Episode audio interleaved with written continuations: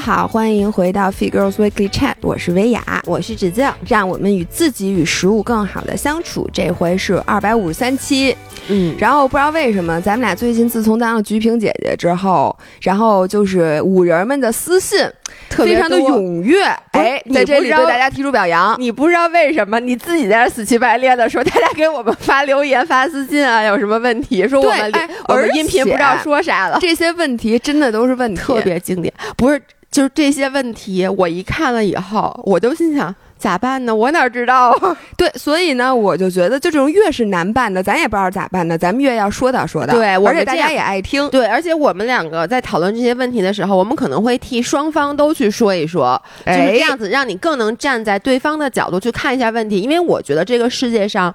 可能百分之九十九的问题都是无法，都不是单面的，都是无嗯法被很完美的解决的。我觉得没有很完美的解决。你想啊，嗯咱们的五人儿，他都能要到了给你留言的份儿上，嗯那是这个事儿一定不好解决。，对，而且呢，其实解决的方式有很多。就嗯刚呃，咱最近特火那电影，就不同的平行宇宙，你都有不同的解决方案。哎，嗯可能最后你看出来，虽然说呃叫什么。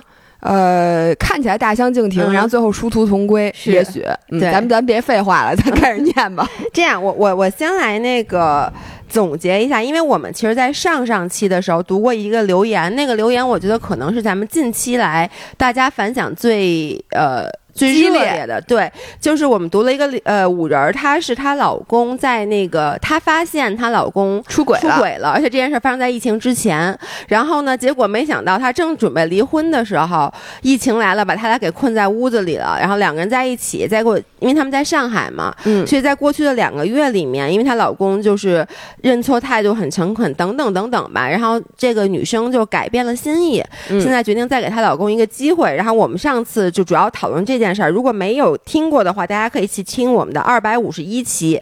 然后这期音频发了之后，我同时在微博发了一个投票，投票，对，呃，然后我当时就是问大家，我说那个，我给大家读一下我这个投票啊。我问大家，我说如果另外一半出轨了，你会？我给出了几个选项。第一个选项是无论原因坚决分手。就无论任何原因，因为是 once a cheater always a cheater，就是他觉得他只要出轨一次，都会以后会不停的出轨。第二个我说的是，如果只是生理出轨，会考虑原谅，那理由是因为没走心。嗯，然后第三个呢是，如果只是心理出轨，会考虑原谅，因为毕竟你的身体就你没有付诸于行动，你的身体还是纯洁的。然后第四个选项是感情没有一帆风顺，如果我现在还爱对方的话，我就会考虑原谅，不管他是也不一定原谅，就是说会考虑原谅，吧对对，会嗯考虑原谅。对，然后最后一个是，如果有孩子，会考虑原谅，因为感情不都是两个人的事儿。嗯然后给出这些选项，呃，一共有一千五百二十二个人参加了投票，你猜选最多的人是哪个？我这三正看着呢，哦我还用猜吗？大家可以猜一下。大家可以猜一下。那我公布一下啊，其实这个跟我的预料，就是选最多的是这个，我想到了，我没想到。投票如此悬殊，那有九百七十一个人选择了无论任何原因都坚决分手，然后底下也有很多人就是我能这么说嗯。吗？其实不是特别悬殊，因为你底下的除了第一个以外，其他所有选项都是考虑原谅，对吧？考虑原谅啊。得六百多个，哦就是咱看一共一千五百多个人，有九百七个一人，一个人说 no excuse，就是无论什么原因我都分手。那其他六百多个呢，就会因为各种各样的原因和嗯情况会考虑原谅。对对，我觉得这就说明嗯这个、这个世界，就是至少咱们的五人儿，他看东西不是零或一的关系是的，是的，我觉得你说的，因为我当时只是想了第一个和 versus 第四个，哦。对，那大家可以猜一，下选的第二多的是哪个选项？对，然后我现在公布一下，是第四个，就是感情没有一帆风顺，如果还爱对方，就会考虑原谅。这个也是我选的，哦，我选的嗯是这个，就是我我上一次音频里其实也说了，就是我现在的我回去看二十多岁的我，嗯。我就觉得我当时一定是选一的。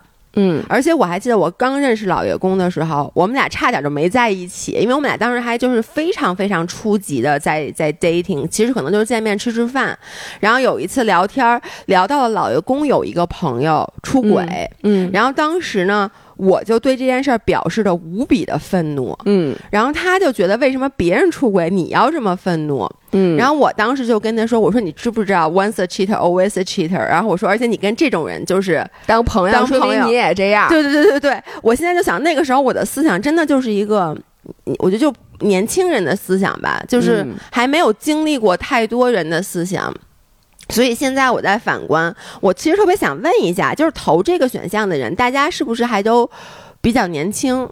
就是还第一个选第一个，对对，选第一个就是无论如何哎坚持分我手的人。觉得呀，这个第一个选项是我也是直觉上的选项，对，但是真到你摊上这事儿，对你真的就说不准。所以我觉得这个也没什么可讨对，因为论的。我我为什么这么说啊？是因为我发现我周围有很多的女性朋友，她们可能经历了类似的事儿，然后之前在说别人的时候，对，都是义正言辞的义。正言辞，结果真的这件事到自己身上的时候，发现不是那么好办的。对，就是因为你其实牵扯很多很多的东西，所以这样我我先跟大家说一下为什么要再次去把这件事提起来，是因为这个女生后来又给我那个就给我们了。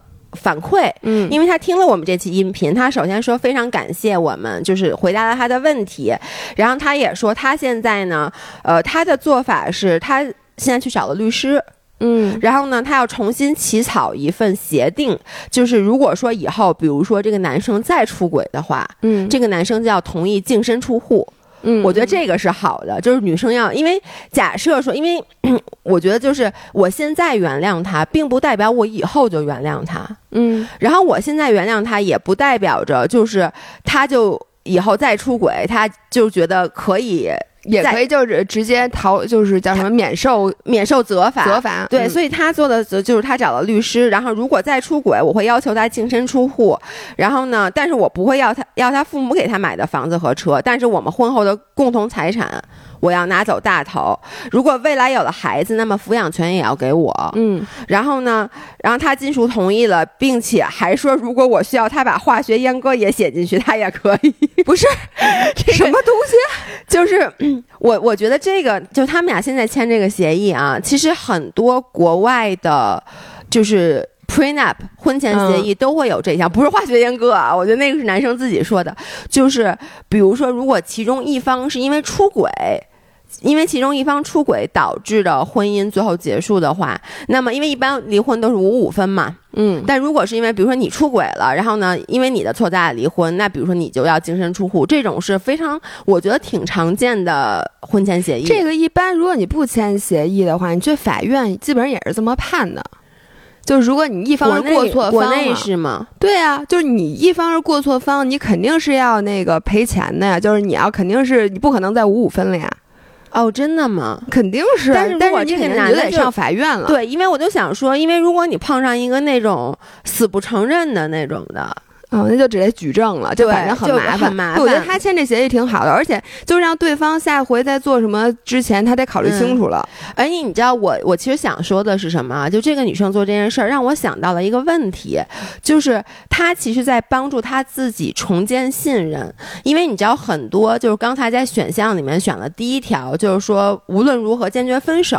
我看他们的理由是，就就是说我无法再相信这个人了。嗯就是我现在即使选择原谅他，但就像咱们上回说的，我心里一直还就他嗯做什么事儿，我都会觉得就打草惊，就不叫打草惊蛇，有没有什么成语？就是比如他看一眼手机，我就老想把头看过去，看他是不是在跟女生发短信。嗯然后他出差，我都会不停的打电话查岗。可能我之前不是这样的一个人，嗯但是如果有了这个，我可能之后会变成一个我自己嗯都讨厌的人，所以很多女生选择了 A，我嗯这个非常非常能理解。然后那天我也看 YouTube 一个视频，就是说你怎么去。在受到伤害之后重建信任这件事儿，其实我们日常生活中每天都在去干。比如说，我们这个五人儿，就是她的老公出轨了这件事儿，对于她来讲，其实都不只是这个老公，就以后很多人可能对于婚姻就不再信任了。嗯因为她觉得婚姻这件事儿并不能够保证我感情的忠诚。嗯然后呢，包括比如像我摔车了，嗯然后我摔车之后，我再回去骑车，我觉得前三次我都无比的害怕，就那个嗯 PTSD 非常非常明显。尤其是我一开始第一次骑车，我连蹬车我都觉得很紧张。嗯，然后呢，尤其是我不是下坡的时候是在大直路摔的嘛，所以我在接下来几次骑车的时候，我过弯儿都没那么紧张，反反而是那种如果我看前面是大平道下坡，然后一辆车都没有的时候，反而是我最紧张的时候，嗯因为它会重现当时我摔车那个场景，嗯以至于我其实越是这样，我越容易做出错误的对，举动因为你。心态不对了嘛。对嗯所以就是你怎么去重建？那我需要重建的是对我自己的信任，嗯，就是我其实是还是对自行车的信任。对，就是我还是可以骑下坡的。你需要，嗯因为我当时真的就是我都不知道我该不该捏闸，因为我这次摔车是因为我把闸捏死了。嗯，但是呢，你不捏就更摔对了。我我，但是呢，我之所以把闸捏死，是因为我一开始松手了，我没捏车，所以就是没捏闸。所以你到底怎么去重建这个信任？然后我觉得运动上我做的就是，我先找一个就是咱们的领队，就是我找了几个特别有经验的人，前几次他们就陪着我一起下坡，嗯就在我的旁边，就不停的告诉我，你现在做的没问题，嗯你现在只要集中精力，你之前的那个伤，就是你之前的那种摔法不会再出现了。嗯你只要不把前闸再捏死，你就肯定没事儿。然后呢，我大概是到这个周末，我再一次骑的时候，我这周末终于又找到了没有那么紧张的感觉。嗯要不然我之前真的就是我下坡比上坡还慢。嗯然后我觉得这个女生她其实在做的也是一个重建信任的，就是她之所以为什么要立这个协议，其实就是与其说我咱俩说好了，那咱俩还继续过，然后我开始各种怀疑你，因为我觉得你不能约束你自己，不如咱们翻回来先明文规定，其实这个协议就是让男生他自己还有自我约束，因为我怕可能失去了这些东西，比如说将来家有孩子了，我失去了孩子的全部抚养权，那我现在就知道我要变得更加有责任心，我要负这个责任。嗯，是，我觉得这挺聪明的。对，我觉得这个非常好，所以我们在此就非常祝福这位五人。嗯然后同时，我也觉得你不要给自己一个压力，觉得我现在原谅他了，我他签了这个协议，这件事儿就一定要过去。我觉得也不是这样的。嗯如果将来你看他，就是你发现，再过一段时间还是不行，嗯你依旧是可以选择分手的，这件事也没什么问题。因为呃，另外一个在小宇宙底下给咱们留言的人，嗯我觉得他说的也挺对的。他说他的跟她的老公是在上一次疫情，就是二零不是还是还是这最最严重的最严重的时候，其实没今年严重，就是第一波严重的时候。第一波严重的疫情，当时也有各种隔离的时候，他们是同样的情况，就是老公出轨了，结果一家三口被关在了家里面。然后这个老公当时也是各种认错，各种表现特别特别好，在疫情期间。然后呢，呃，女方选择了原谅，结果疫情一过，隔离一解除，慢慢的这个男生又开始恢复本性了。嗯，我都能想象出来，嗯因为然后他就说，因为他就是给这个女生的建议就是说。这个男生不会真的改的，因为他说当时为什么疫情时候他能表现好，因为一下他周围的环境整个进行了大的改变，对，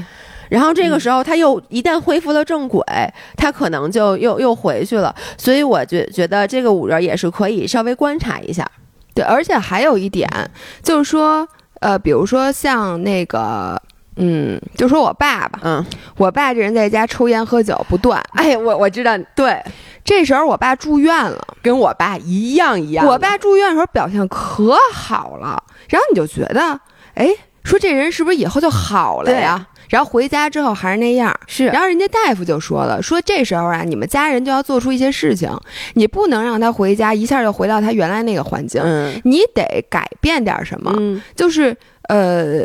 把家里哪怕你重新弄一下，嗯。然后给他，比如说不要让他自己长时间的在他那屋，或者是什么什么、哎。这种，因为你一旦让他回到旧的环境，那可不吗？那他肯定是那样、啊哎，你说太，咱俩爸可真的是这太，我觉得这不是他爸的问，谁爸的问题，也不是说她老公的问题，所有人都这样。就比如说咱们现在这个健身房也不开，嗯然后什么的，你就觉得哎，我在家做饭不是挺好吗？嗯你就觉得哎，我以后就算那个饭馆开了，我也不用去。嗯因为呢，我现在在家做饭，我已经逐渐呃怎么着，然后不去健身房没关系，我可以练这一练那个。一旦外面恢复正常了，你可能会马上又觉得，哎呦，还是出去吃，或者怎么，你一下回到那个环境，因为你想啊，你这个环境是有惯性的。嗯我觉得谁也甭说谁，所以我觉得，如果你真的想让你老公在结束隔离之后，真的还是像现在这样的话，你们就真的得约法三章。比如说，你每每周必至少要回家做几次饭，嗯，然后什么陪伴孩子的时间是这些你都规定好，让他真的从生活方式上做出改变。我觉得这哎才是改变。对，而且比如说两个人，因为你之前也说了，你其实花了很多时间去让自己变得更好，嗯。然后后来就发现，可能这段时间你都是一个人在做，然后呢，嗯。确实也忽略了老公。那我觉得以后你们俩是不是就是一起找一个爱好，就是一起，或者不不光是不是爱好，比如说我们约定每周必须要在起。一块看个电影，然后带孩子去哪儿哪儿哪儿。就我觉得这种，你不要以为这种形式上的东西不重要。嗯。我真的觉得现在重要的可能就是形式。你想啊，就之前咱们说健康饮食，嗯。那咱俩现在饮食为什么比之前健康了？嗯。不就是因为你让自己，比如说最开始规定自己，嗯。比如说我做饭要呃少搁这个少搁那个，我要吃这个、嗯。吃那个，然后你说咱们真的以以前的那那些东西，就都就咱们的本性改了嘛？其实咱本性没改，嗯但是咱们的生活方式改了，嗯你就叫什么？基本上你的那个呃实际的做法就全都改了。就是我，我觉得有有一点点矫枉过正也不怕。就像你刚才说的，比如咱们以前减肥，一开始可能做的比较极端，包括我们也说我们。姥姥和姥爷是反对极端节节食、极端运动等等等等的，但是一开始你矫枉过正一点，因为你一定会往回出溜，所以呢，其实我觉得一开始不怕矫枉过正一点点。然后这个女生呢，如果是我啊，我觉得可能，我觉得你刚才说的把家里的环境改变一下，这点挺重要的。你说完这个提醒我了，就比如说我不说了吗？我每一次搬家会有很长一段时间我的状态特别特别好，嗯，就是我爸其实特别喜欢让我搬家，我爸老说那个人挪活树挪死，就是你每一次经历一个新的环境，你状态会更好。所以如果说你们两个觉得，因为我比如说啊，会觉得你出轨了什么的，那这个。房子可能很多地方都会提醒我是不是怎么着。那如果说你们现在是租的房子，是不是考虑换一个新的环境？如果这个房子说不方便换，那是不是改变一下里面的装饰，就是让它整个的而且也状态会让这个男生和这个女生他们一起有更更多的事爱这个家。，对。我觉得一般新家的那个新鲜劲儿还是挺对能能延迟一段时间。OK，然后呢，我接下来就读下面的留言了。我看现在是多长时间？OK，那这样我我另外一个我觉得可以跟这个一起读的，其实它不是完全一样。我这样我我先读，然后呢咱们再说。这个人呢，他他是一个大学生，是我们的小五人儿，独生子女。然后他就说他他其实是为我们来问他爸爸妈妈的事儿。他说我爸呢是一身病，三高、脑梗以及其他我说不清楚乱七八糟的疾病。然后说我和我妈妈特别亲，从小我爸给我的印象就是脾气很臭，一生气就摔门。因此我现在也有点过激反应，比如不能。听别人突然一下子大声关门或拍桌子，我会非常的焦虑和恐惧。嗯，我太理解了，我不能听别人叹气。你还老叹气，对对，就是我我也老叹气，但是但我没有那种叹气，我就是你爸那种吗？就哎呦呦呦呦！你别叹了，我也听不了这个。因为我爸是一个，就是我爸有抑，你一直有抑郁症，然后我爸就属于精神特别敏感。呃，我爸脾气也好也不好，说不出来。我爸对外人脾气巨好巨好巨好，但是呢，在家里就经常会脾气非常不好。然后我爸小时候，我就记得我爸只要，唉，就这么一叹气，完蛋！我跟你说，而且我能跟你说，我觉得叹气比吵架可怕多了。你发火，至少这个人有一个 solution。叹气说明就这个人出百分之百充满了绝望，就是就是他已经放弃了。且他不是他不是光他那儿，唉，再啧一下，就是我记我知道，我相信很多人现在在听我们这音频，心情已经就是心情特别好已经。要关音频了。所以导致我现在就听任何人一叹气，包括电视剧里一叹气，我心里就咯噔一声我，跳特快。所以我非常能了理解这个女生说这个女孩说的。然后说之前呢，我爸就是脑梗，反正就是他爸的那个怎么说，生理上一直有很多的病。然后呢，呃，我能理解，就如果你生理上有病痛的话，你其实脾气会变得更加暴躁。没错因为你不舒服嘛，对不对？对你疼。其实以前我不能理解，但后来我有过几次那种，比如不舒服了，就会很烦躁。是然后呢，他就说我上学就是很很害怕回家，嗯，我我特别能理解，然后就觉得我爸是一个定时炸弹，然后我就经常劝妈妈离婚，离开这离开我爸，嗯因为他妈妈肯定跟他是一样的，嗯因为我都无法想象和一个人相处这就这样的一个人相处那么长时间。说，但是我妈妈总是以他是一个病人而结束谈话。我能跟你说吗？我爸经常就是自己在那儿。发脾气什么的，然后最后就老跟我说我是一病人，但这是他妈说的，说他你爸是个病人。对，但是你知道吗？我觉得他妈特好，我觉得对他妈特别好，而且有时候，比如说我妈和我爸不高兴了，就我爸确实是我能理解，我爸真的是病，嗯。因为我现在年纪大了，我自己有时候我觉得我没有 mental illness，但是我觉得我越来越能理解我爸，嗯。所以有时候我真的会劝我妈，我说你其实别搭理他，因为他那个状态，他的很多焦虑不是你的你的问题，是他自己的问题。嗯但是呢，你们又是夫妻，那你就把他当做一个病人，嗯因为我觉得，呃。就是国内这些年才开始慢慢的把 mental illness 就精神上的病看作病症，以前就会说这个人就脾气不好，这个人脾气暴躁，这个人特别容易就是焦虑，但他其实真的是一种病。就是国外现在已经越来越多了，然后呢，他在妈咱哪儿啊？这国内咱至于吗？就这几年才把对人没没没没没没你说那么夸张。不是，就真的是最近，我觉得才开始，大家越来越多讨论这件事儿，就抑郁症越来越多引起人的注意。然后呢，说他现在问题真正来了，就是他本来他觉得那他妈愿意这样，我也不管了。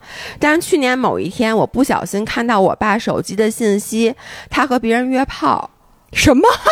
什么？你你没看这个是吧？我没看，我惊了。他爸这样还能约炮呢？其实我也是这么想的。他说，去年某一天，我不小心看到他的手机，他和别人约炮，对方是谁我不知道，只是我看了以后很久不能平息，我就会想，他真的是一个病人吗？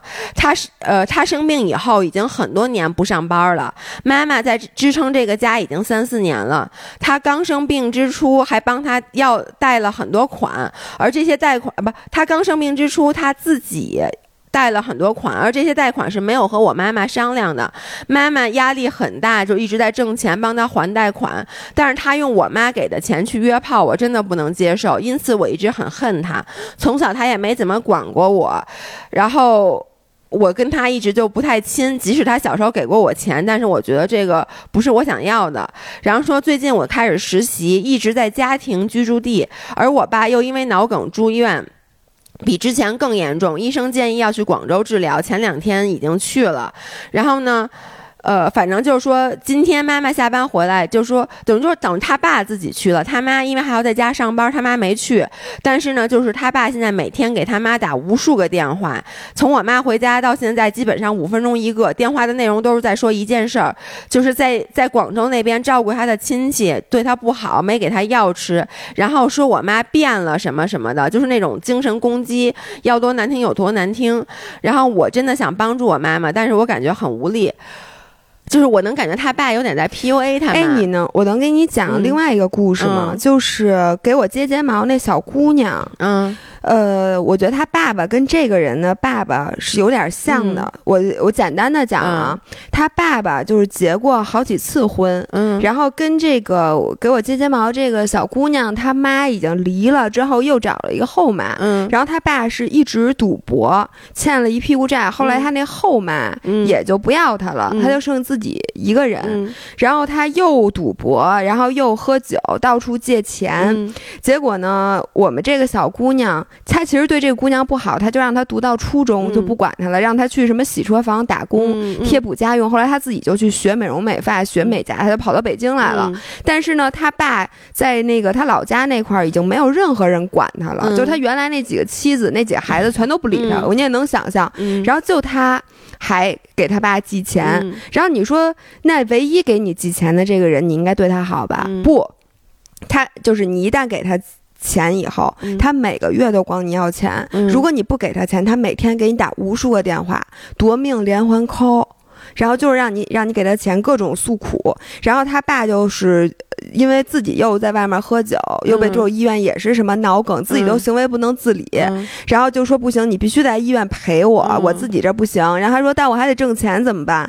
然后他，呃然后就给他爸强行的送到了养老院。嗯结果呢，他在养老院一两个月之后，他自己就骗他说养老院要交钱什么的，嗯然后拿了那所有的钱就自己出跑出来了。嗯然后结果人家养老院又又不收他了，他就嗯每天在给他爸找新的养老院，然后给他送到新的养老院。那那家要求非常严格，就他可能提一些无理的要求，让嗯买烟买酒人都不理他，结果他就闹，就每天的给我们这个，你你知道吗？我要叹气你 要叹气了。我觉得这个我就喘不上气而且你知道，他之前还跟我说，说我现在想攒点钱，因为我想给我爸在老家买套房。嗯我当时气的我，我都想，就是我接着睫毛呢，我都想直接坐起来吼，你知道吗？就是你，你知道为什么我说这条留言可以跟上一条留言一起读？我觉得是什么样的关系？就是因为我都知道，比如说婚姻里面，你说嗯因为我们结婚了，我们有一纸婚书，所以我之前也说过，我的主张一直是你婚姻不能那么轻易的放弃，因为嗯你必然答既然答应了，其实它是有一个约束在那儿的。然后你说的这个其实就更深，包括这个女孩儿，就是说亲情，你的亲生父母。这种嗯关系是不是你就要一直被他给套牢在里面？哎，我能不能说能特别对？我我个人，我先说一下我个人的观点啊，我觉得可以，可能因为我的观念不是特对于就是可能中国传统的这种说一定要孝敬父母，什么那个父母之云大于天的这种。观念不太一样，就是我觉得，当然我们要孝敬我们的父母，但是如果说他们从来没有尽到一个做父母该有的职责的时候，你也没有必要一定要尽到做子女的义务。我是觉得，毕竟这一辈子是你自己的，对，甭管你父母尽没尽到对你的责任，他如果他的存在让你这一辈子就毁了，就是我觉得我们那接睫毛那小姑娘，如果她没有她爸这事儿，她会比现在开心太多了。她嗯挣的，因为她现在真是一点儿钱舍不得花，全都给得给她爸。嗯我就想，那你这辈子你活什么呢？就除非你愿意，嗯如果你明显的觉得他让你这辈子已经没有没有意义，就除了替你还债以外，就感觉我就失去了。大多数寻找幸福的途径，嗯我觉得你倒不是说一定要跟他断绝关系，但我就觉得你值得为自己做点什么。但这种时候，其实有时候你就是，但是我觉得他妈这一点啊，说实话，我见过很多很多这样的父母，嗯因为他们这代人的价值观跟咱们是不一样的，在他眼里，他觉得那可能我就是要这样才能让我自己心安。嗯那我觉得这个你也没有必要说强跟你妈说说妈你不能这样的，我我你现在必须要离婚，对吧但他？的问题是他现在发现他妈他爸出轨了，我相信他一定没有告诉他妈。就是哎，如果是你，你觉得你应该告诉你妈吗？我觉得是这样，如果我知道我告诉我妈能让他离开这个男人，嗯，我就会告诉他。哎，那我问你，嗯因为这个男的现在也就剩他妈这呃他嗯老他老婆这么一个救命稻草了。如果说啊，你爸你妈离婚了之后，那你爸唯一的依靠就是你了，那你还嗯管不管他？你妈这点活可都落你身上了。其实这就是我说的，我觉得你要看我，我个人不认为你要被所谓的亲情套牢，嗯，那你也不管你爸爸，不是就就就是看嘛，就是如果说他，因为他现在说的可能只是坏的一面，如果你爸爸也有好的面，就因为他的感觉就是他对他爸，我觉得现在啊本来是恐惧，从小长到大是恐惧，嗯。然后呢长大了呢甚至变成了厌恶，嗯。现在他是憎恨，因为他发现他爸出轨了。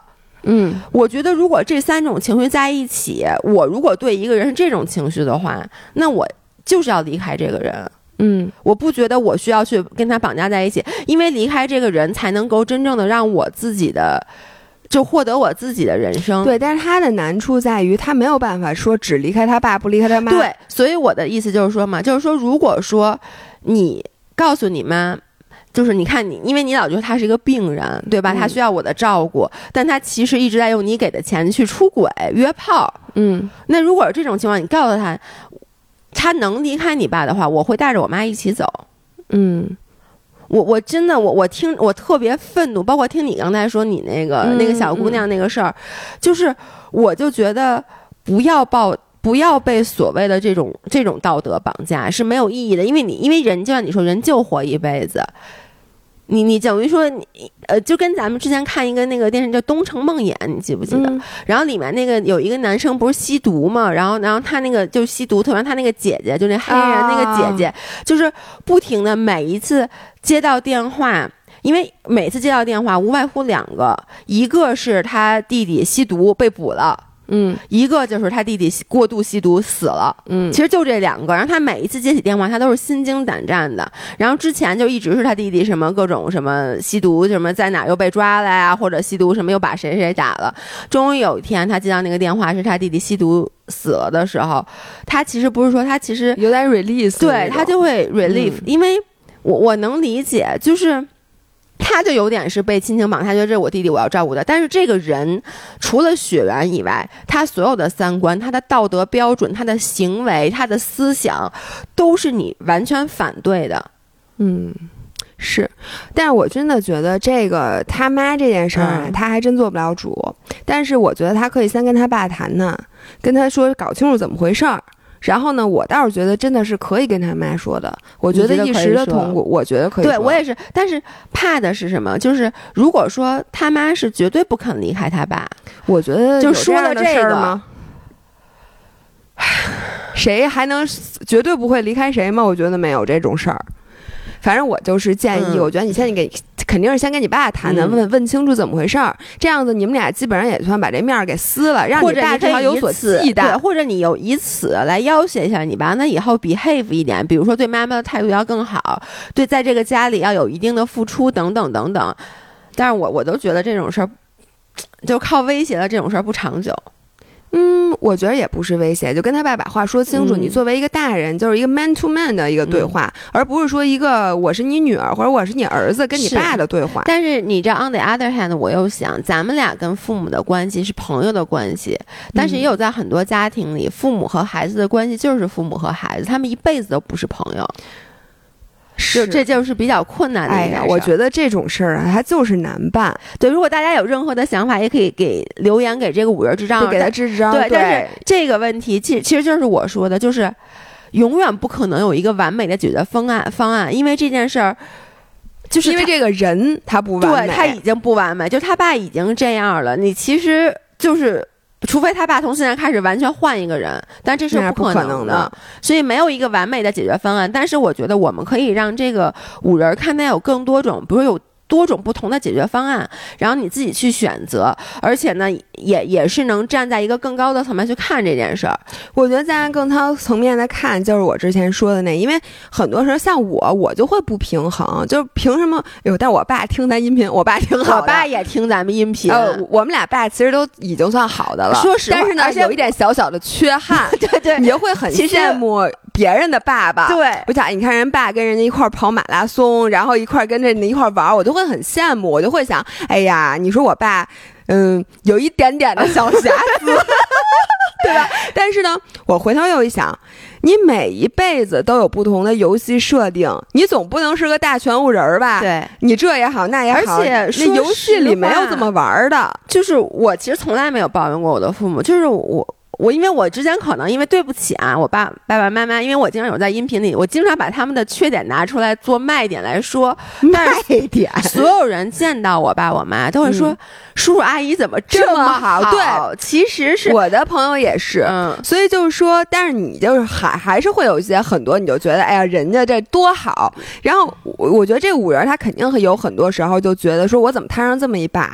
对。但是我跟你讲，真的就是你这辈子就是这游戏设定，对，然后咱们就要在这游戏设定里实现最大化价值。下辈子给你换一好爸，或者下辈子你自己当一好爸，是不是？我对我觉得你刚才说的特别对，就其实没有哪一个家庭是完美的。然后呢，我们两个自己有家庭自己的 struggle。然后呢，但是我觉得好的地方也有很多很多。可能我不会经常把我们家好的事儿拿来在音频里说，因为没啥好说的，嗯，对不对？对所以就大家可能觉得啊，我我爸爸对不起啊，我们俩现在使劲找我 叔叔。他早就已经把录音机摔了，我跟你讲。我觉得我这礼拜回家吃饭。有点紧张，那我们先念海南之谜呢，还是先念那个呢？海景大豪宅呢？我觉得海南之谜海景大豪宅，我觉得可以一起念，这是两个两个留言。这样啊先念第一个海南之谜，哦，好，咱还是一个一个说吧。但这俩其实是一样的，嗯特别像，就是你的心态特别像，我觉得哎，我觉得还不一样，不一样是吧对，？OK，那你先说海南之谜。嗯，有一个小五人留言说，姥姥姥爷今天经历了一件事儿，有一点颠覆自己的三观，自己也很不理解。明白每个人的做法不一样，但就是内心觉得不舒服。就是他的一个同事今天收到了他之前相亲对象送的海蓝之谜，他给打成了海南之谜，特别棒。但后面要写对了，我们就是一个一个月工资不高的小职员，自己是不会买海蓝之谜这种的。他刚开始说不知道谁送的，后来知道以后呢，嘴上说着怎么办呀，和那个男生推脱了几句，最终还是接受了。括号，他明确表达了对这个相亲对象没有感觉，以及是不会相处的。这也不是第一次接收人家的礼物了，但还是把这礼物收下了。我作为一个旁观者，心里很不是滋味儿，想问问姥姥姥爷的意见。然后我呢是想从两个角度说这件事儿啊。我说，咱先甭管人家收海蓝之谜对不对，我觉得这件事儿跟咱一点关系都没有。嗯，然后我是觉得他如果能跟你分享这件事儿呢，说明他至少是你的朋友，对吧？嗯，要不然你说，比如说你其他的同事，人家收没收海蓝之谜，你哪知道啊，对。吧？就，但是我就觉得，如果你看了之后会 bother 你，到了你都会给我们写这个留言说这件事儿，说明这件事儿不是 bother 你一点点，而是至少 bother 你一天的时间，就说明啊，你们俩不适合当朋友。因为你们俩的三观，嗯，是不符合的，嗯，所以我对他的建议是，如果你们俩真的是我说的这种情况，就是他的一些做法你会看不惯，三观不符的情况，你就尽量就疏远他，嗯，就不要和他做很好的朋友，要不然之后我觉得困扰你的这件事儿会越来越多。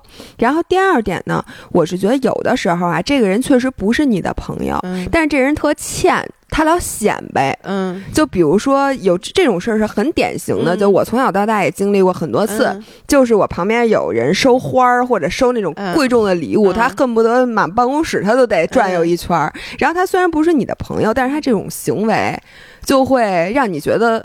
你就想给他两句，或者你就想说你显摆什么呀？嗯，但是我觉得这种事儿啊，就作为一个咱们有自我修养的人，你就知道他的目的就是让你产生嫉妒的情绪，所以你应对这种方法最好的方表示就是说，哎呀，真棒啊什么的，就丝毫不要让他觉得他确实得到了他想要得到的那种，就什么让别人都很嫉妒他的那种心理。我觉得只要你非常淡然的这件事儿，他以后可能。就不太会显摆，嗯，所以我然后你尽量不要让他的这个嘚瑟劲儿来影响到你的心情。我的感觉是什么？就是说，因为就是如果说他的点是那个人，就是那个他的同事收这个海蓝之谜，是来自于一个。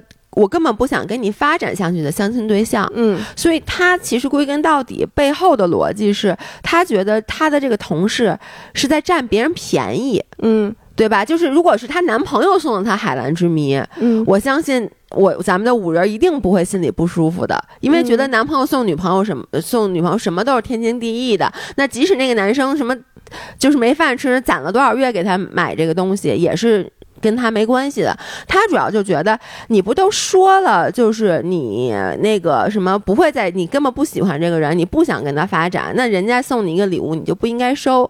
所以他觉得，就是说，首先他觉得他们俩的，或者觉得他比较随便，在这方面，他觉得他们俩的三观是不符的。嗯，就这个事儿，其实有一点点冒犯到了我的原则。但这件事，但他为什么又觉得我这么想可能不太对？因为他其实有点自责，他觉得他有这种心态，有点小心眼儿。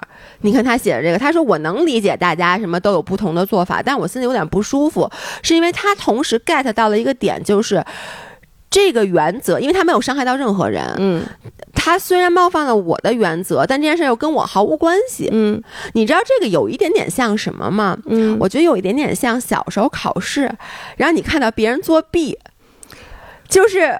但是作弊这件事儿吧，你有义务去告诉老师。呃，没我，因为他触犯了，就是他这个不是说触犯法律，但是违规的。但人家收礼物这件事儿，真的是不违规。但是在他的心目中，我就说就感觉上啊，因为在他的心目中，他觉得你其实不打算跟他好了，你就原则上来说不应该收人东西，嗯，这也是一种违规，就把我的但是这个孩子呀，太多少人说着我不喜欢他，不喜欢不他，没准人家最后真好了呢。我觉得这事儿真的，但但是他的点，我我其实能大概 get 到一点，就有点像小时候，就是比如说有有一个人，他不是那种严重的作弊啊，他可能就是打个小抄，把什么东西写在了衣服里面或写在桌子上了。然后呢，我我先说下我我我我自己的心态啊，我不是说这五人也这么想的，我也想作弊，你也想收海南 海南之谜？对，就你你懂吗？我我不是说五人这是这么想的，但我是这么想的，我也想作弊。然后呢，但是我又很怂。为什么呢？因为我觉得我不能，我怕被抓，因为所有的作弊都有被抓的风险。其实这个时候就是你到底是一个 risk taker 还是你不是一个 risk taker。像那个敢作弊的朋友，他就是他也知道作弊可能被抓，但是他觉得我愿意冒这险，我就觉得他有一点点我没有的魄力。然后呢，然后呢，作弊，然后呢，在考试的时候，我每一次我我写不出一道题，他在那看小抄，我想。他可能这道题就做出来了，这个时候你就干着急，我百爪挠心。我有点希望老师能抓住他，就是你，但你又没有胆儿跟老师说。对，我绝对不可能去举报，因为就换成这个海海蓝之谜，这个就是说我可能有点想，我就觉得这事太不公平了。我应该让那男生知道，这女生压根没打算跟你好，你不要再在他身上浪费钱。或者他也送我一个，咱就没事儿了。但是咱哥们儿两清了。其实我觉得更多的就是就是，比如说我我我真的就比如我想跟这男生说，我说你知道吗？他其实一点都不喜欢你，他就就你别送他了。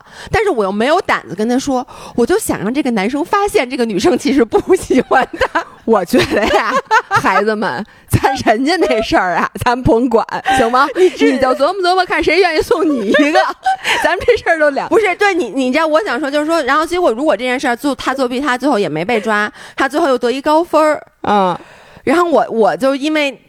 没作弊，然后我分儿没考好，嗯，我就心里就会特别不平衡，你就不会觉得是我学习不好，觉得就是因为我没点作弊，对，觉得就是因为觉得就因为你，我就觉得你考好就是你作弊了，也有可能他考得好就是因为他作弊了，但是呢，我又是属于一个这件事儿，我就是觉得他虽然他作弊了，但是不公平。对，但虽然不公平，就是不公平，但我又绝对不会跟老师说的，因为这件事又违反了我自己不能打小报告的原则。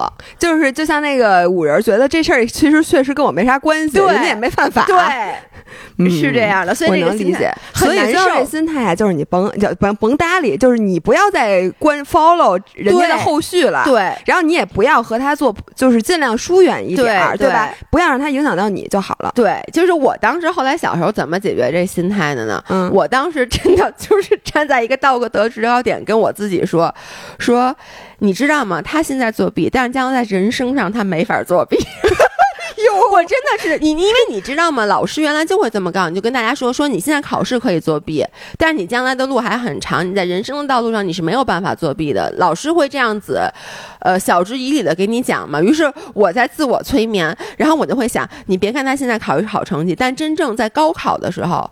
他能作弊不？高高考没有，那是初初中的事儿。因为高中、四中是我作弊，别人不作弊。你学会了，你终于学会了。就是真的，你就会想，嗯，那初中考的时候他总做不了弊，对不对？那他该不会还是不会，但我就会了，所以将来我就会，嗯，考的比他好。你知道我怎么想吗？我从小特别有自知之明。我比如我也见过就别人作弊的，然后有时候我还帮别人作弊。对，我我想说，其实我这个想法很很初级，因为很快我就自己融入了作弊。的大团 伙就是。因为后来我学会了一个艺不压身的技术。因为我后来初中就我我学习也比较好，因为我就记得那时候考历史，我和耿阳潇穿校服，里面内衬抄的全都是。大家不要，因为咱们有很多年轻的五人来听咱们的音频。但是我想，那都是上一个世纪才能发生。而且我跟你说，特别不好是什么？你根本找不着，根本就你那字儿，我跟你说 找不着。你真你真你自己都看不懂你写的是啥。而且你其实最后抄一遍。前印象挺深的。你知道国外，我我是不是之前说过？就是我去国外上学，我当时很吃惊。就是国外的，你在考试的时候可以带一个 cheat sheet，它就叫作弊条，它允许你，它其实有点类似于开卷，但它就是不同的考试。我记得很清楚，当时我们是 midterm 初中考试，可以带一张 A4 纸单面的，然后考 final 可以双面的，你可以把你自己想写任何东西写在那张纸上，然后你在考试时候可以抄。后来你就发现。你的作弊条从头到尾做一遍以后，你考试其实已经不用作弊条了，对，你就全记住了。我以为你们又掌握了一门新的艺术，叫微雕，因为那一张纸就这么大，你怎么能写下？有的人就把字儿写特别特别小。我觉得大家都可以回回画鼻烟壶，那个非物质文化遗产。然后我，你知道我原来怎么想的吗？我看别人作弊吧，我也觉得特别不平衡。但是我转念一想，张维雅，就你这演技，再加上你这手艺，你作弊可能不被发现吗？不可能。那与其是说就是两个技术，一个是你把这学会了，背背会了；第二个呢，是你去抄作弊条，让这一整套流程让老师不被发现。你觉得哪个容易？我想了想，我还是学吧。就我这种人，我只能学，然后人家呢，你也别羡慕，因为他的 skill set 和你是不一样的。他可能觉得作弊比这个容易，对。所以呢，我又觉得做题比作弊容易，那所以我就选这条。那你就甭羡慕别人，你只能在你自己的这道路上发展下去。对，而且说回就是他收礼物这件事儿，我觉得生活中我认识很多人，就是，呃。比如说，一个男生其实他对你没有意思。我我给你举一个最典型的例子，我觉得你刚刚说一句话特别特别对。我们有一个好朋友，嗯，她男朋友之前追她的时候，就是就是我这个女性朋友明明确的表示出很多次我不喜欢这男生，嗯，跟我们也是这么说的。然后呢，这个女生现在在听我们音频，她是咱俩的一个共同好友，到时候你就会知道是谁。然后呢？他，然后呢，他就明确的表示说很多次，我一点都不喜欢这男生。然后呢，但是这男生呢，就是有车，但是我这姐妹没车，然后他去哪儿都不方便，所以他直接就管这男生叫司机。哦，就这男生每天他就是经常使唤使唤人家来接。我觉得，因为海蓝之谜是一个不是那么典型。我觉得最典型的这个女生其实不是去真正要这个男生什么东西，而就是使唤人家，使唤人家一下。这种生生活中太多了，你知道吗？然后这男生老是比如接她上下班啊什么之类的。后来呢，因为我们当时去潜水，就是然后这个男生还送了这女生一块潜水手表。嗯，然后呢？其实我这女孩就说说，哎，她就送我一个表，说我就觉得这表还挺好看的，我就收了。你说，其实我我我没有 judge 他，但是我的我觉得这个现象就跟刚现在这个女生说的是一样的，就你会觉得说，你都那么明确的表示出你不喜欢他了，你还拿使唤人家生日东西，结果后来人家俩特好特好特好。所以说明你看，人一个人有一个人过法，而且人家嘴上说不喜欢，其实就就这么说吧，他一开始真的不喜欢，嗯，但是呢，就是因为这男生老来接他，然后在路上聊着聊着就喜欢上了。对，这事儿谁说的？对，谁说的？那你说你要是完全不使唤他，你就没给这男生机会。但因为你使唤他，你比如说，就我我知道，我也认识有的女生，比如说。就是搬家的时候，原来是留学生的时候，因为那女生就是很多追她的男生，就让这些男生来帮她搬家。那你说不准搬着搬着，最后真的就跟其中一男生好了，搬着搬着就搬出感情如果是我，我会选择跟搬钢琴和冰箱的人好，因为说明他会搬。一般人我告诉你还搬不动呢。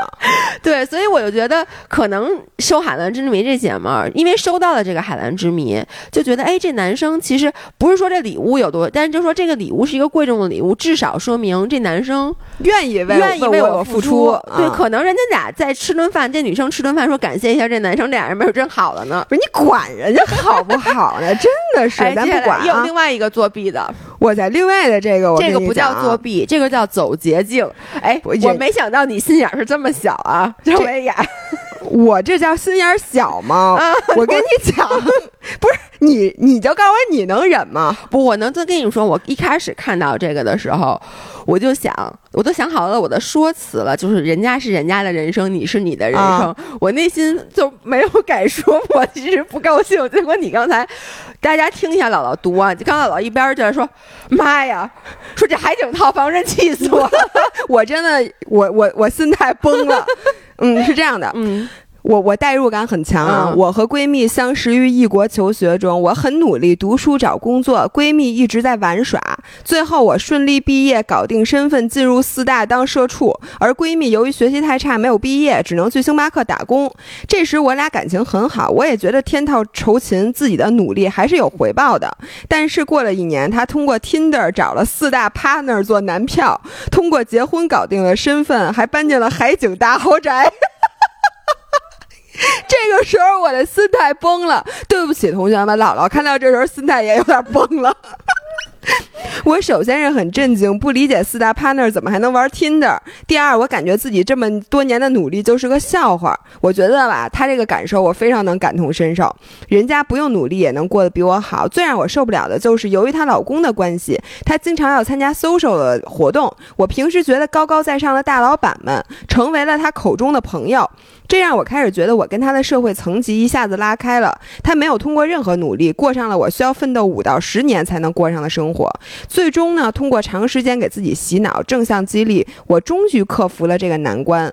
这段友情还算维持下来，那他做的不错。嗯，过了两到三年，现在由于我是吃屎的社社畜，他是养尊处优的家庭妇女，我俩逐渐没有任何共同话题。我觉得维持这段友情很累，但他对我非常非常好。总约我出去，每次都是他约我十次，我去一次。我总要编理由，编得我很累，心里又充满愧疚。我真的很想跟他说，我非常感谢有你陪伴的日子，我也很爱你。但是呢，我们真的不适合一起走下去了，不如我们各自欢喜吧。可友情不是爱情，爱情可以分手，友情不行。我想问，你说我俩？你说我是不是小心眼儿才想跟闺蜜分手的？是不是我格局大一点就不会想跟她分手了？我想说，第一，嗯，你是小心眼儿，但我也小心眼儿，姥姥也小心眼儿，谁谁不小心眼儿？这种事儿，我觉得一点儿都不是。他心里不舒服，这是肯定非的，而且这女生肯定也知道他心里不都不舒服，他为什么对她那么好啊？就是你，你知道我，我，我就是想说啊，你知道这个让我回到了咱们的第一期音频。嗯我觉得现在还经常会有人给我留言，就是说咱们的第一期音频为什么打到很多人？我觉得咱们之所以音频现在能做的比较成功，也是因为第一期音频咱俩就什么都没搂着。我记得嗯很清楚，第一批音频是我承认我跟你在一起，我经常会嫉妒你，嗯就是当时你刚刚瘦下来没多久，嗯，然后我心里会有点。就是不高兴，因为我觉得你就走了捷径，为什么呢？因为你没有我爱吃，就爱吃这东西是天生的。我这么努力的克服，说你自己少吃两口东西，你稍微一下之后，然后直接来一个就不想吃，你对说受得了吗？我跟你说，就是你知道，我经常跟张涵说，就是我那么努力的少去吃一口东西，你换来别人一句我苦下，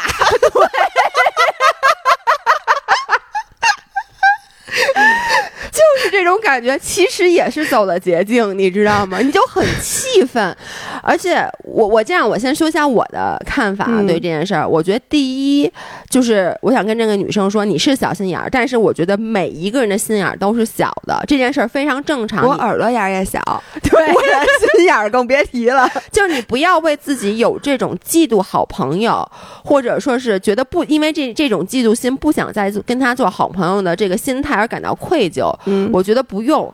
然后第二呢，我是想说，其实这件事儿的一切原因起因于你们俩是好朋友。嗯我我这样给你解释，你看他第一段话说的是，他原来。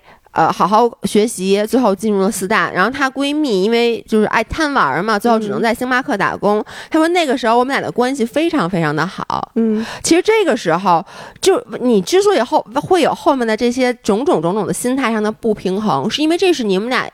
呃，友谊的，我觉得可以基石基石，最开始你是那个上面那个，对，你是上面那个，就是同时你自己也认为自己是上面那个，这那个时候，那你那闺蜜可能心里也不太舒服。但是我觉得那个闺蜜其实心里没，我我的感觉啊，这个闺蜜她压根儿也不想好好学习，她没准跟你说她不好好学，她其实也学了，但是她学习没天赋嘛，也有可能。对，anyways，就是因为这是基石，嗯。导致后来就是你们俩的落差，就是她等于我觉得闺蜜没有没有没有 cheating，她没有作弊，但她走了一条捷径，嗯而这个捷径其实更多不是，就是我觉得更多是一种机遇性的，嗯然后她就走到她今天这个地步。就是我想跟这个五十说，你的种种心态我都能理解，但是你会这么想一想啊，嗯如果说你跟她从来不认识。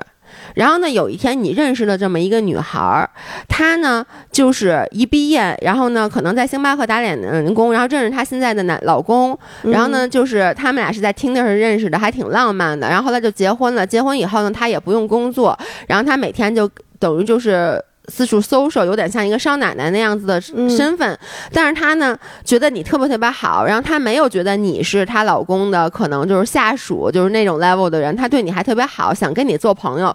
这个时候你的心态会说，哎，这女孩真好，哎，对不对？对因为咱们会遇到，就是有时候我会认识一个人，就这个女孩她一路走来特别特别顺，然后我总觉得就这种人，她还愿意跟我做朋友，你还觉得哟，又怎么能咱？咱怎么能长就是长脸了呢？就是对呀、就是我。partner 级别，他的老婆跟我年龄差不多，然后他愿意跟我做朋友，那我太高兴了，我太高兴了。但是如果说你、你们俩一开始是朋友，你看着他这样一步步走上，其实你心里难受的并不是他走的这些捷径，而是你们俩之间的落差。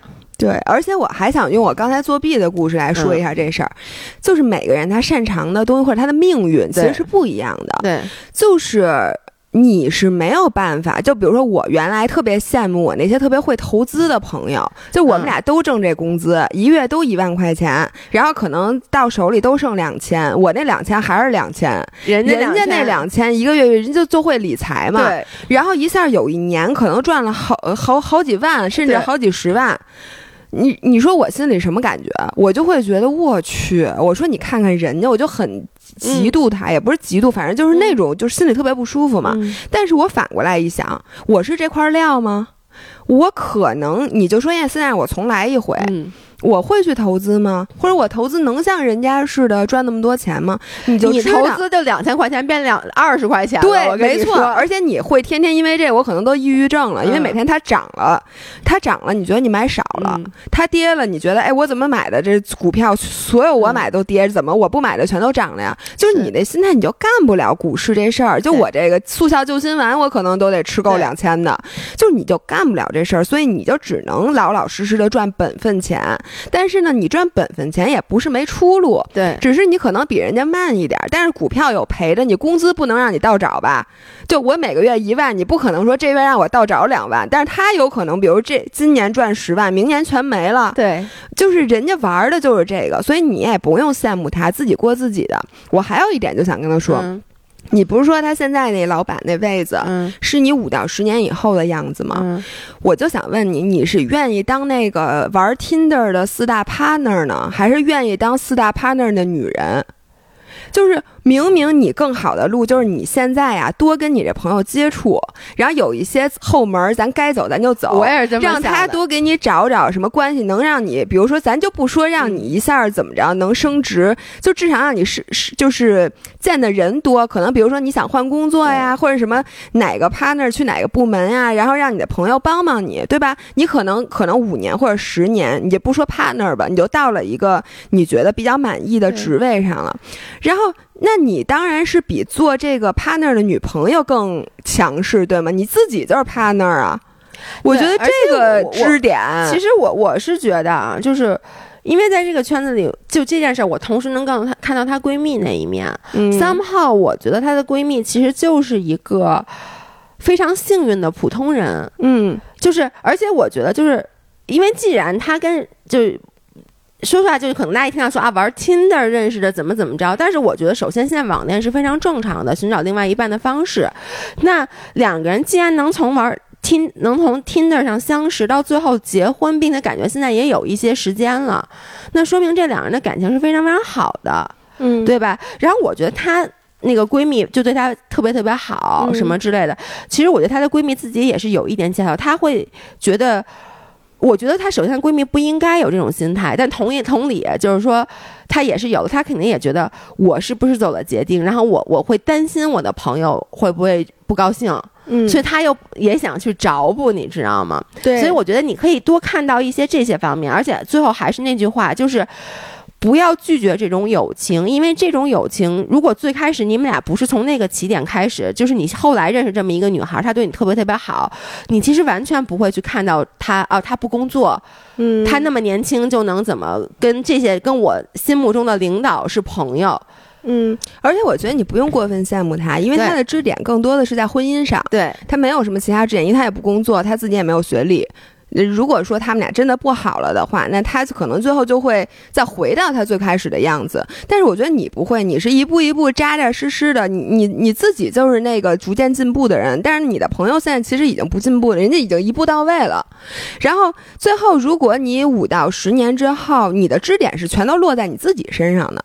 对吧？所以我觉得你也真的没有必要羡慕他。如果是让我选，我会选择当这个五人儿，而不是当他的朋友。啊，那我不知道哎，不是你愿意说你什么都没有，你没有学历，你没有工作，然后呢，他有有学历，他只是没找着工作不，他没毕业。不是你要是这样的，我觉得每个人的命都不一样。就是我觉得，如果说能让我一毕业住海景大套房，我挺乐意的我不。愿意，我跟你说，我是吗真的不愿意。就是如果你让我这一切没有通过我的努力，而且呃，人家就一纸离婚，嗯就可以把我所有的这个都拿走，让我再回到我原来在星巴克打工的，我可真回不去，了。但对，但是我觉得不不是，我觉得你看这个问题也是有点，就是并不是说我嫁给了一个可能比较有钱有实力的嗯男人，就代表他是我唯一的支点。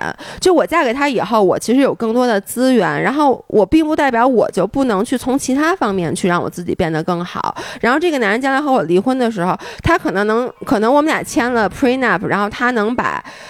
钱拿走，能把海景大套房拿走，但是他拿不走的，其实比如说这几年来我搭起来的关系，或者我通过他这几年，我我们俩在一起，可能比如我以前想学钢琴，我可能没时间学，我也没钱学，就我现在可以学了很多其他的东西，我觉得也不一定，就是每个人的命运是不一样的。然后我想说，我想跟这个女儿女女生。举一个例子是，就比如说当时我我从加拿大回国，嗯当时我们是有这么几种不同的，就都是好朋友，都是在国外留学，因为他也在国外留学。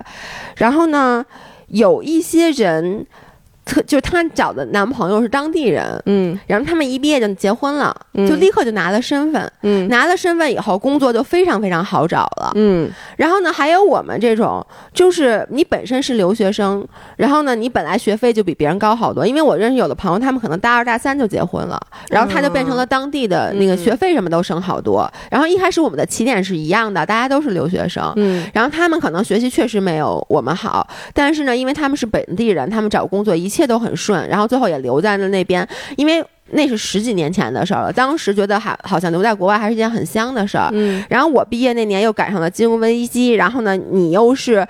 反正就没也当时没有找到一个对口的嗯工作，然后后来呢，不就回国了吗？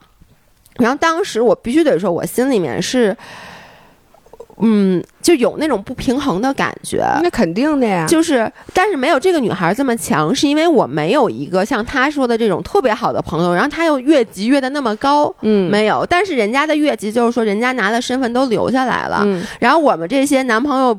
是留同样是留学生的这些人，最后就没有办法，就很多我们当时后来都回国，不管是香港还是什么，因为当时金融危机都没有找到金融相关的工作，然后就都回去了。可是你现在再看这件事儿，嗯就是我我我我没有说他们过的生活不好啊，但是留下来的那些人，他们都也不能说子孙满堂吧，但经常就有三个孩子的两至少两三个孩子。然后呢，这些女生大部分也是现在可能是不工作了，就在家带孩子。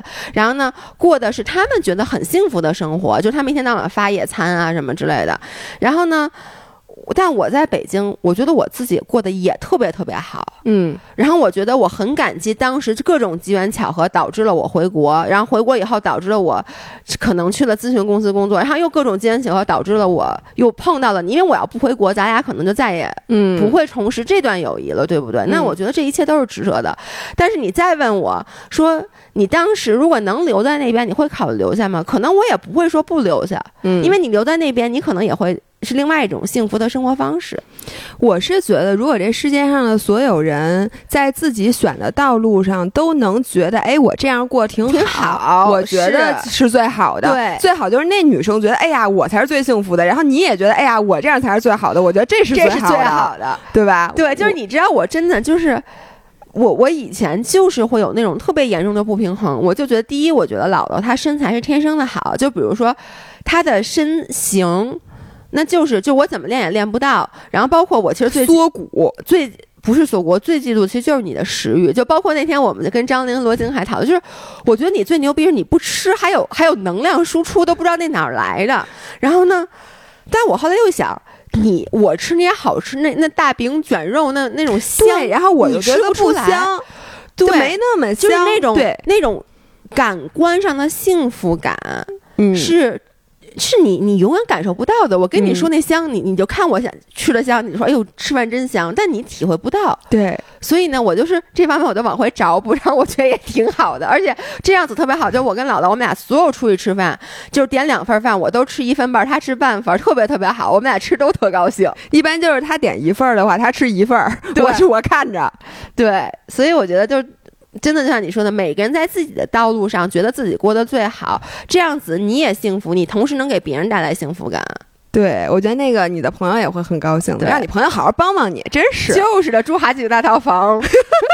好吧，那我们今天就到这儿。嗯，然后我们下一次想录一些关于职场的，因为我们也收集了一些留言是关于职场的。对，所以呢，大家有什么职场方面的问题，也可以都扔过来。我们下一期录。咱俩，你们挂号了吗？就你就看病是吧？不是，人家说你们俩配让人挂号吗？挂号就说，哎呦，我怎么那么警察把咱俩抓走了？你知道，咱们俩不是挂牌的那种心理医生，其实都。不能给别人不是心理医生给人看病，咱不都给人看病？心理医生应该不生气吧？自己 好，那今天就这样，我们周五再见，拜拜。